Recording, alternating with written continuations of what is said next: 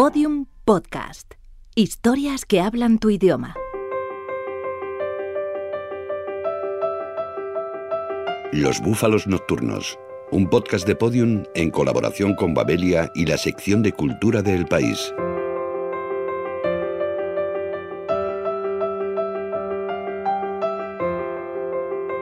Permanezcan quietos, miren al búfalo, sonrían. Hoy hablamos de imágenes, imágenes estáticas capturadas por el objetivo de una cámara fotográfica, imágenes que nos rodean allá donde vamos, instantes que recogemos casi compulsivamente, consumimos de forma bulímica, compartimos frenéticamente y desechamos sin pensarlo demasiado.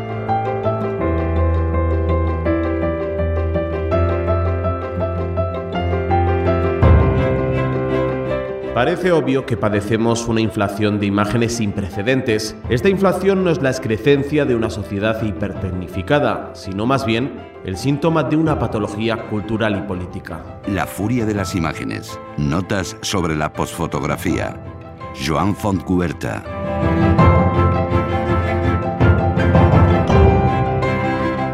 Frente a esa avalancha de fotografías, Los Búfalos Nocturnos apuesta por esas otras imágenes cargadas de significado, con una historia detrás, una intención y una lectura que va más allá del arrebato consumista.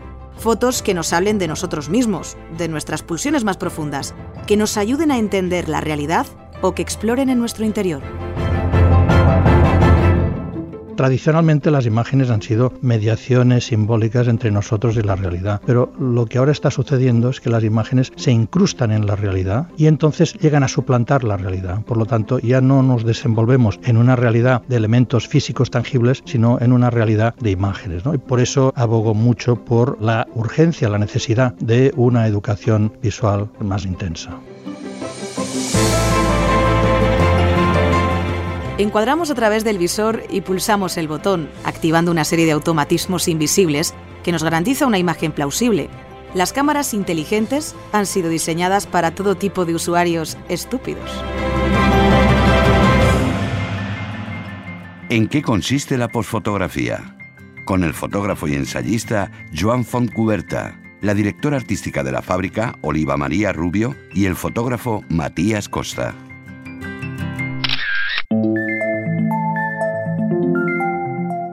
Diafragma, obturación, ISO, son conceptos de la fotografía que probablemente desconocen los millones de personas que cada día sacan su teléfono móvil para capturar todo tipo de instantes cotidianos y compartirlos en las redes sociales. Nos hemos convertido en Homo photographicus y nuestra relación con la imagen ha cambiado radicalmente. Según el ensayista y fotógrafo Joan Foncuberta, vivimos en la era de la postfotografía. La postfotografía sería la disciplina que trata de esa fotografía que hay más allá de la fotografía o detrás de la fotografía. Si comparamos la fotografía desde sus inicios en el siglo XIX a la fotografía que conocemos hoy, seguimos llamando a esas imágenes fotográficas, pero en realidad son muy distintas. Usamos hoy las imágenes de una manera distinta. ¿no? Y además, eh, no solo eso, hoy hay una superabundancia, una gran masificación de imágenes que hace que también nuestra relación con ese tipo de forma de comunicación pues sea radicalmente distinta. El acceso multitudinario a la fotografía, esa democratización del disparo, ha cambiado el paradigma. Hoy lo importante no es tanto capturar una imagen con cierta calidad, puesto que eso está al alcance de cualquiera. Para Foncuberta, el foco ha de ponerse en otro lado. Hoy en día, hacer nosotros una imagen con la facilidad que nos da la técnica, el tema de competencia técnica queda completamente relegado y por lo tanto lo que importará será el sentido. No hay hoy buenas o malas fotografías, hay buenas o malas maneras de dar sentido a las imágenes. Y esta es la idea de prescripción por la que yo abogo. Entiendo que hoy lo importante en toda tarea creativa no es tanto la praxis, la artesanía, ¿eh? sino uh, esa construcción de significado. La fotografía moderna ha de hacer hincapié en la búsqueda de conceptos, de encontrar imágenes con sentido, con un discurso propio, que reflejen la personalidad y el afán de exploración de quien mira tras el visor, como indica el fotógrafo Matías Costa. La fotografía es un proceso de búsqueda como cualquier medio de expresión. Realmente uno lo que tiene son muchas preguntas y esas preguntas van encontrando su eco a medida que vamos trabajando, que vamos haciendo fotos. Realmente es difícil responder en abstracto a las inquietudes que tenemos, sino que eso se va desarrollando a medida que avanzamos en el recorrido. Vivimos rodeados de imágenes, disparamos constantemente, a veces ni siquiera desechamos las más deficientes, las compartimos, las retocamos, las convertimos en memes de Internet. Para Foncuberta, ese exceso de imágenes en el que estamos sumergidos requiere una nueva actitud, una suerte de ecologismo fotográfico. Un artista holandés, Eric Kessels, se bajó solo del portal Flickr todas las fotos que habían sido subidas durante un solo día. Habían un millón y medio de imágenes. Hacemos fotografías para no ser vistas. La fotografía ya no es uh, un síntoma de hipervisibilidad, sino al revés, de ausencia o de invisibilidad. ¿no? Y entonces esa avalancha, esa masificación se convierte en contaminación. Una contaminación que hará que nos planteemos que se requiera una cierta actitud ecológica. El bombardeo de las imágenes fotográficas actúa sobre nosotros de la misma manera que la sobreexposición informativa. Lejos de enriquecernos, nos anestesia, nos hace difícil distinguir el grano de la paja, nos impide una reflexión sobre el entorno. Para evitar ese efecto perverso, hoy más que nunca se hace necesario el punto de vista que solo proporcionan determinados autores y sus propuestas. Estamos recibiendo imágenes continuamente, pero justamente por ese exceso de imágenes tenemos mucha dificultad para detenernos a reflexionar un poco sobre lo que nos están contando. Y la gente cada vez más necesita, necesitamos poder pararnos un poquito en algunas cosas y creo que ahí en el mundo de la imagen hay un papel interesante con el libro de fotografía, con los autores que proponemos imágenes más reposadas o quizá que necesiten más tiempo de lectura. En este sentido, es importantísimo el papel que juegan algunas editoriales especializadas en fotografía, como La Fábrica, nacida a mediados de los años 90 en Madrid y cuya labor de difusión va más allá de la simple edición de libros, como nos cuenta su directora artística, Oliva María Rubio. La fábrica lleva la friolera de 21 años ya y lo hizo en un primer proyecto que era Matador. Es una revista en la cual la presencia de la fotografía es fundamental. El proyecto inmediatamente posterior a Matador fue Foto España, pero también se han ido desarrollando otros proyectos como por ejemplo Transatlántica, que es un proyecto de visionado de portfolios, debates sobre el entorno a la fotografía, etc. Y luego también desarrollamos un departamento de exposiciones también en los últimos nueve años eh, a través del máster Foto España de fotografía, que lo que quiere es ser una herramienta para que los fotógrafos busquen su campo de acción. Hoy día, la fotografía española cuenta con prestigio y renombre internacional. El público patrio ha pasado de ignorarla a valorarla y ya nadie duda en situarla como un arte a tener en cuenta. Las editoriales y los certámenes fotográficos han contribuido de manera decisiva a ese éxito. Partíamos de cero en la fotografía española. De hecho, Alberto Anaut, el director de, de, la fábrica, comentaba que cuando nosotros empezamos en el 98 en Madrid había seis exposiciones de fotografía al año y sin embargo ahora pues la fotografía está normalizada. Yo creo que eso se ha hecho con mucho esfuerzo, con mucho trabajo y con proyectos a largo plazo, que yo creo que son los que realmente hacen que la gente vea la importancia de la fotografía y se normalice. ¿no? En ese sentido yo creo que desde la fábrica se ha contribuido de forma muy potente a la normalización de la fotografía. La nómina de fotógrafos españoles que han traspasado nuestras fronteras es extensa. Nuestro país cuenta con nombres de prestigio internacional, con gran proyección y una cantera prometedora que lucha por hacerse un nombre. Uno de esos fotógrafos con una prestigiosa carrera a sus espaldas es Matías Costa. Como decía Joan Foncuberta, busca la construcción de un discurso, un sentido. Su obra explora ideas como la soledad, la memoria, la pérdida y la búsqueda de la identidad. La mayor parte de las cosas que me interesan nacen del abandono y, de todo lo que está relacionado semánticamente y conceptualmente con esta premisa. ¿no? Entonces el, desarraigo, las migraciones, la ausencia, el territorio, la identidad, la adaptación a, a nuevas situaciones, todo eso son temáticas que siempre me han interesado y en las cuales yo trabajo. Por una cuestión puramente biográfica que me lleva a ser especialmente sensible a ese tipo de temáticas. Trabajos como el de Matías Costa son esenciales para poner en valor la imagen en estos tiempos posfotográficos. Necesitamos creadores que cuenten historias, artistas que ofrezcan una mirada única, nos muevan a la reflexión y sepan articular un discurso trascendente, original y cargado de intención. Tenemos también que plantearnos una redefinición de qué es lo que entendíamos por calidad eh, hasta ahora. Desde el momento en que la calidad no es lo fundamental en la fotografía, no pasa nada porque una foto no esté bien encuadrada y sea bella, sino que yo creo que lo que nos está introduciendo todas las nuevas tecnologías es un pensamiento diferente a la hora de cómo valorar una imagen, que creo que está mucho más en la capacidad de narrar una buena historia.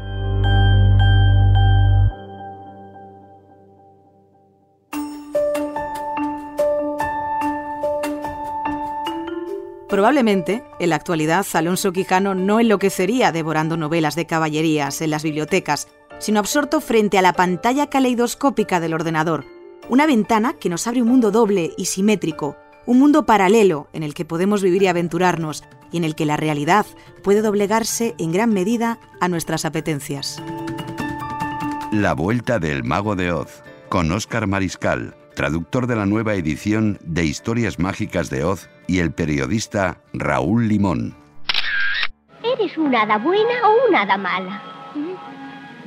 ¿Es a mí? Yo, yo no soy ninguna hada. Soy Dorita Gale, de Kansas.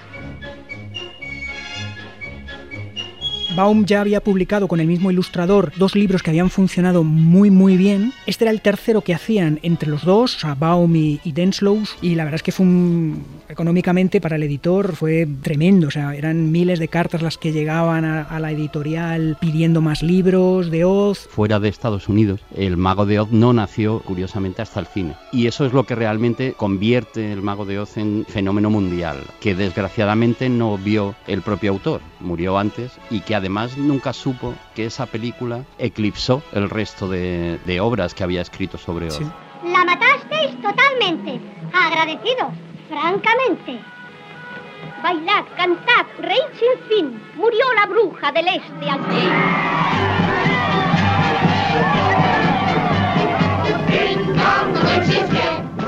En el cuento tradicional de, hadas, normalmente los niños siempre personifican eh, vicios y defectos de los adultos y al final además reciben su castigo por ello. En el caso de Baum, el autor se pone al lado de los niños y realmente es el niño es el que en medio de la estupidez adulta es el que acaba resolviendo los problemas que los propios adultos crean, ¿no? Eh, Yo creo que a Baum se le va un poco la mano, es decir, su imaginación es tan delirante que llega a describir escenas que en un momento determinado a los propios editores les sorprenden. Le advierten que sus libros están causando pesadilla. Es verdad que tiene imágenes terribles, ¿no? De hecho, en esta última antología, Totó devoraba a uno de los Sí, personajes sí, y lo sí. desgarraba hasta el final y claro, los editores le dijeron, hombre, si solo le puede morder un poquito.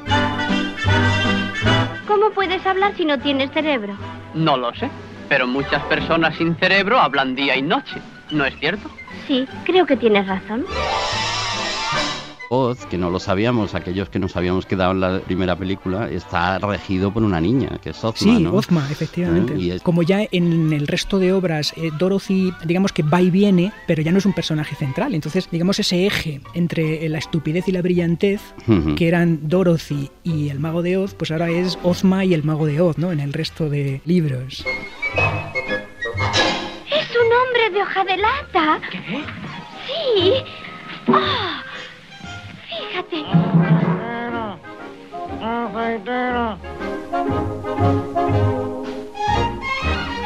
El Mago de Oz de las siguientes entregas, pues es un personaje que vuelve un poco arrepentido porque él se portado muy mal, muy mal entre comillas, ¿no? Ha tenido engañado a su, a su pueblo. Es un personaje completamente distinto en el resto de las obras, un poco más cómico además. De todo lo que más eh, curioso me ha resultado es el arranque, digamos, que tiene con dos personajes fundamentales, que de hecho sobre ellos descansa gran parte del, del resto de la lectura, que es el león cobarde y el, y el tigre hambriento. ¿no? Son, yo creo que son dos personajes muy, muy, muy interesantes eh, sobre esa dicotomía entre lo que soy y lo que quiero que los demás eh, piensen que soy. ¿No? No tengo valor, nunca lo he tenido. Fíjate qué ojeras se me notan. Hace ocho días que no duermo. ¿Por qué no cuentas ovejas, hombre? No adelanto nada porque me dan miedo. Hay una presentación de nuevos personajes que se añaden a los que la gente ya conoce, de, o bien por la película o bien por la novela. Que además hay un acercamiento gráfico, para nosotros eso era muy importante, ¿no? Destacar las ilustraciones de Neil y luego, bueno, personalmente también la esperanza de que pues resucite cierto interés, ¿no? Y podamos seguir sacando cosas del mundo de Oz. En este lanzamiento confluyen varias cosas importantes. Uno es el trabajo fantástico de Oscar Mariscal y otra es que eh, sea uno de los primeros libros que publica una eh, editorial nueva. A mí eso me parece muy relevante, es decir, recibe esa propuesta de Oscar y enseguida lo asume, lo ve, lo tiene claro y sabe que se han encontrado con una pequeña joya que había pasado inadvertida. Está mejor en casa que en ningún sitio. Se está mejor, en casa que en ningún sitio. Se está mejor en casa que en ningún sitio. Se está mejor en casa que en ningún sitio. Está mejor en casa que en ningún sitio.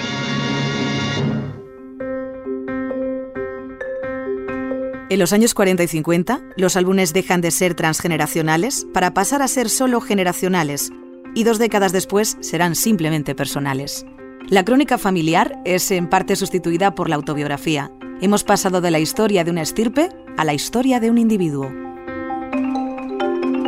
Omega, de Enrique Morente, el disco que cambió la historia del flamenco, con Fermín Lobatón.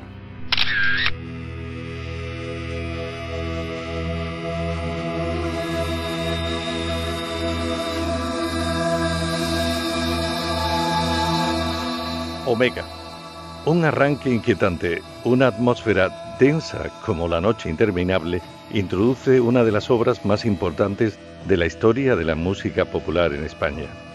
El disco Omega, la visión de Enrique Morente sobre el poemario Poeta en Nueva York de Federico García Lorca, que fue grabado junto al grupo Lagartija Nick e importantes músicos flamencos en 1996.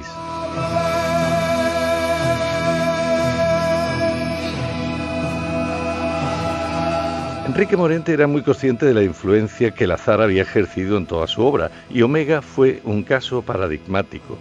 Como contó a Bruno Galindo, autor de todo un libro sobre la grabación, mientras preparaba un disco de versiones de Leonard Cohen, se cruzaron en su camino unos jóvenes rockeros granadinos que el cantador gustaba de frecuentar, los hermanos Arias, uno de ellos líder del grupo Lagartija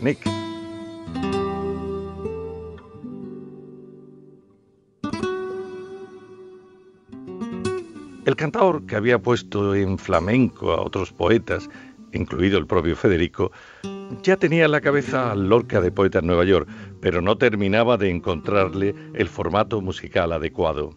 Con la aparición de Lagartija Nick, pareció hallar lo que necesitaba, una música ácida que no fuera convencional y que resultara súper realista como la obra de Lorca.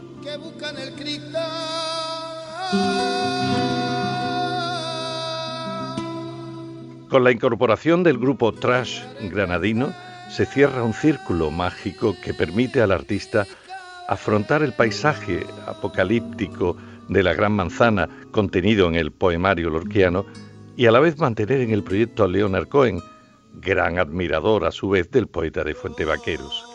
Curiosamente, había sido Cohen el que había introducido a Morente en el universo de Poeta en Nueva York al recrear el poema pequeño Vals Vienés en uno de sus discos. El cantador tomaría esa música para dar una nueva vida al poemario lorquiano. En Viena hay diez muchachas, un hombro donde solloza la muerte. La impactante presencia de la lagartija Nick no oculta, sin embargo, el carácter flamenco de la obra. Letras flamencas populares se mezclan con sampleos de cantadores históricos como Antonio Chacón, Manuel Torre o La Niña de los Peines. Morente subrayó en su día que Omega no era un disco de nuevo flamenco, sino un álbum de poesía cantada siguiendo los cánones de lo hondo. Este con la boca cerrada. Así, los poemas de Lorca también se adaptan a la métrica flamenca de la mano del cantador y de la muy numerosa tropa flamenca con que se hace acompañar en la aventura. Isidro Sanlúcar, Vicente Amigo, Miguel Ángel Cortés, Cañizares, Tomatito, Montoyita, El Paquete, Juan Antonio Salazar, algunos de ellos, como el propio Salazar, Isidro Muñoz o Vicente Amigo, componen la música de alguno de los temas.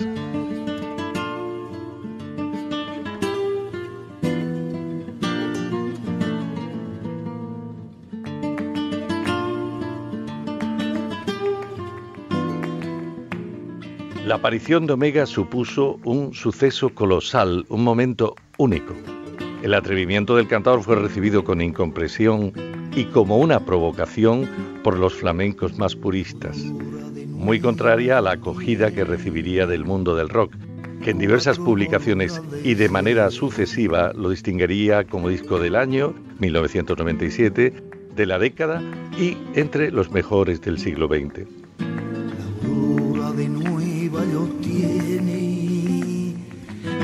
Cuatro de Cuando se editó a finales de 1996, Omega vendió 50.000 copias en muy poco tiempo. En 2008, después de que Morente se hiciera con sus derechos, se reeditó y volvió a estar de gira. Fue un espectáculo de una fuerza contagiosa e incontenible que recorrió los principales festivales del momento. La música de Omega sigue estando viva 20 años después de su publicación y su escucha conmociona como la primera vez.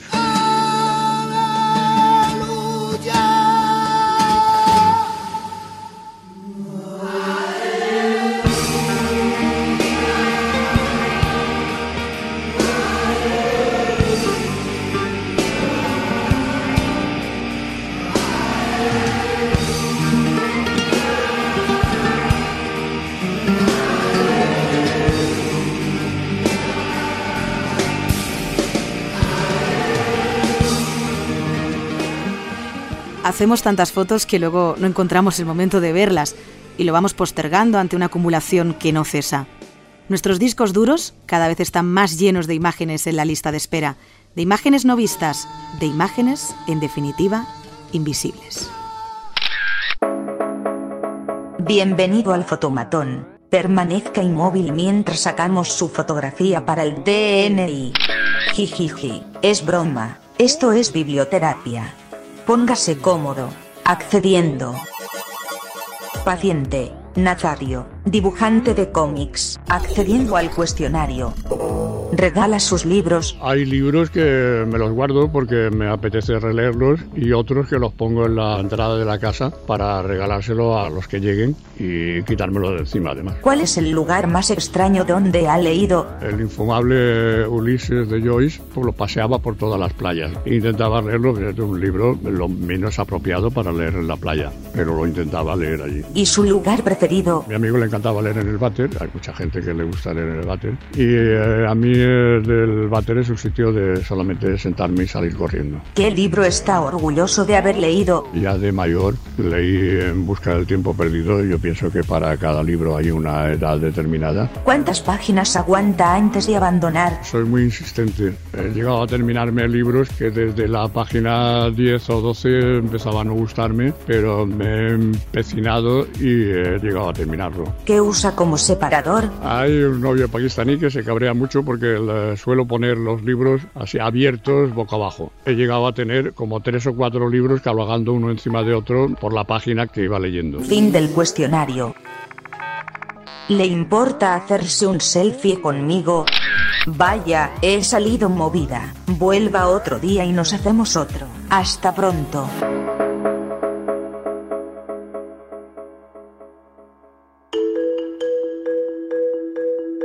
Clement Chegou señala al pintor Edouard Munch como el precursor del selfie cuando en 1908, convaleciente de una depresión en una clínica de Copenhague, giró el aparato hacia sí mismo para ilustrar su estado anímico. El selfie trastoca toda una serie de parámetros en la tradición fotográfica. Por ejemplo, cuando nosotros nos hacemos un selfie con una personalidad eh, famosa, no queremos tanto documentar, testimoniar lo que está sucediendo, sino realizar una marca autobiográfica, o sea, queremos inscribirnos en el acontecimiento, queremos inscribirnos en un paisaje y en una historia. Ah, el selfie demuestra un trasvase, un tránsito del documento a esa inscripción biográfica.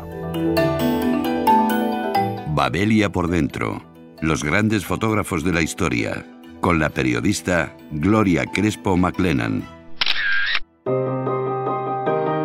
Yo creo que la fotografía sigue siendo un arte para minorías. El boom de los teléfonos móviles hace que parezca que todo el mundo entiende de fotografía, pero la fotografía como arte sigue sin llegar al gran público, de la manera que lo hace, por ejemplo, la pintura o el cine.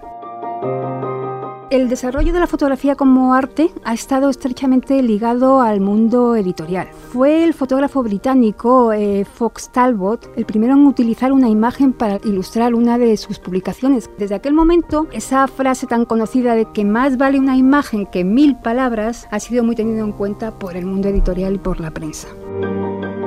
Desde los años 30 hasta finales de los 60 surge la época dorada de las revistas en Estados Unidos. Por ejemplo, revistas como Life o Harper Bazaar, que van a ser una plataforma muy importante para que los fotógrafos den a conocer su trabajo. Fue gracias a directores de arte como Alex Brodovich o Alexander Lieberman que impulsaron la incorporación de los grandes fotógrafos a sus páginas. Entre ellos, pues podemos citar a Robert Frank, a William Klein, a Sol Leiter, Richard Avedon, a Irving Penn, todos grandes maestros de la fotografía del siglo XX. Hay que destacar también la relación del fotoperiodismo con el desarrollo de la fotografía. Un ejemplo puede ser Elliot Erwitt, que ha trabajado como fotoperiodista durante muchísimos años y ha conseguido ser el autor de algunas de las fotografías más emblemáticas del siglo XX. También habría que destacar la importancia de la agencia Magnum, fundada por Robert Capa y Cartier-Bresson, entre otros. La fotografía ha sido un mundo de hombres. Yo destacaría, por ejemplo, la labor de Gerda Taro, que fue una de las primeras fotoperiodistas. Tiene una obra fantástica. También destacaría a Lee Miller, que hizo también una labor muy importante durante la Segunda Guerra Mundial y tiene una obra también muy a destacar. La fotografía española goza en la actualidad de muy buena salud. Hay una generación de jóvenes que está teniendo muy buena acogida en el gremio fotográfico internacional. Cristina de Midel, Oscar Monzón, Ricardo Cases, Jordi Ruiz Cidera, Alex Prademunt. Nuestro álbum fotográfico llega a la última página. Cada una de las instantáneas que les hemos ofrecido tienen un objetivo perdurar en sus oídos de la misma manera que lo hace una buena fotografía en la retina. Esperamos haberlo conseguido. En su inicio, la fotografía nació para ser un espejo al servicio de la verdad, pero es evidente que cada vez que alguien hace una fotografía refuta ese, mandato porque se da cuenta de que hay una visión personal, que hay una interpretación, hay una perspectiva particular. Ha habido, por un lado, una educación del público, pero también eh, una ayudita de esta revolución digital que ha trastocado completamente los parámetros de realización y de lectura de la imagen fotográfica. Tal vez la madre de todas las batallas será contra las imágenes. ¿Hay una conciencia de y en las imágenes que las predisponga a abrumarnos? ¿De dónde procede su furia? Lo que está claro es que hemos perdido la soberanía sobre las imágenes y queremos recuperarla. Todos los episodios y contenidos adicionales en losbúfalosnocturnos.com. Síguenos en Twitter, arroba búfalo nocturno.